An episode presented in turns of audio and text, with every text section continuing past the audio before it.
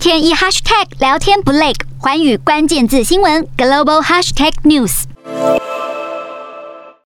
美国国务院近日悄悄更新美台关系现况论述，可以看到第三段重新放回了美国不支持台独、反对任何一方改变现况，以及期盼和平解决两岸分歧等文字。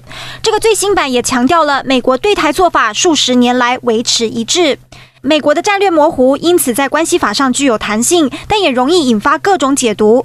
五月初时，美国国务院官网一度移除“台湾是中国的一部分”以及“不支持台独”等用语，引发热议。加上美国总统拜登在访问日本时的武力保台论，被外界认为拜登政府可能为了应对北京威胁，从战略模糊开始转向清晰。这个举动也让北京警告美国是在引火烧身。然而，随即美国各行政部门接连修正，重申美国对台政策不变。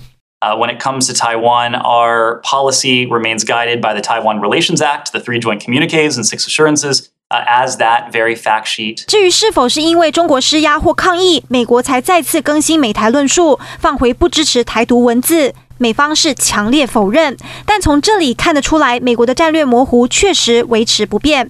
不过，值得注意的是，美国在六月一号才刚宣布启动台美二十一世纪贸易倡议。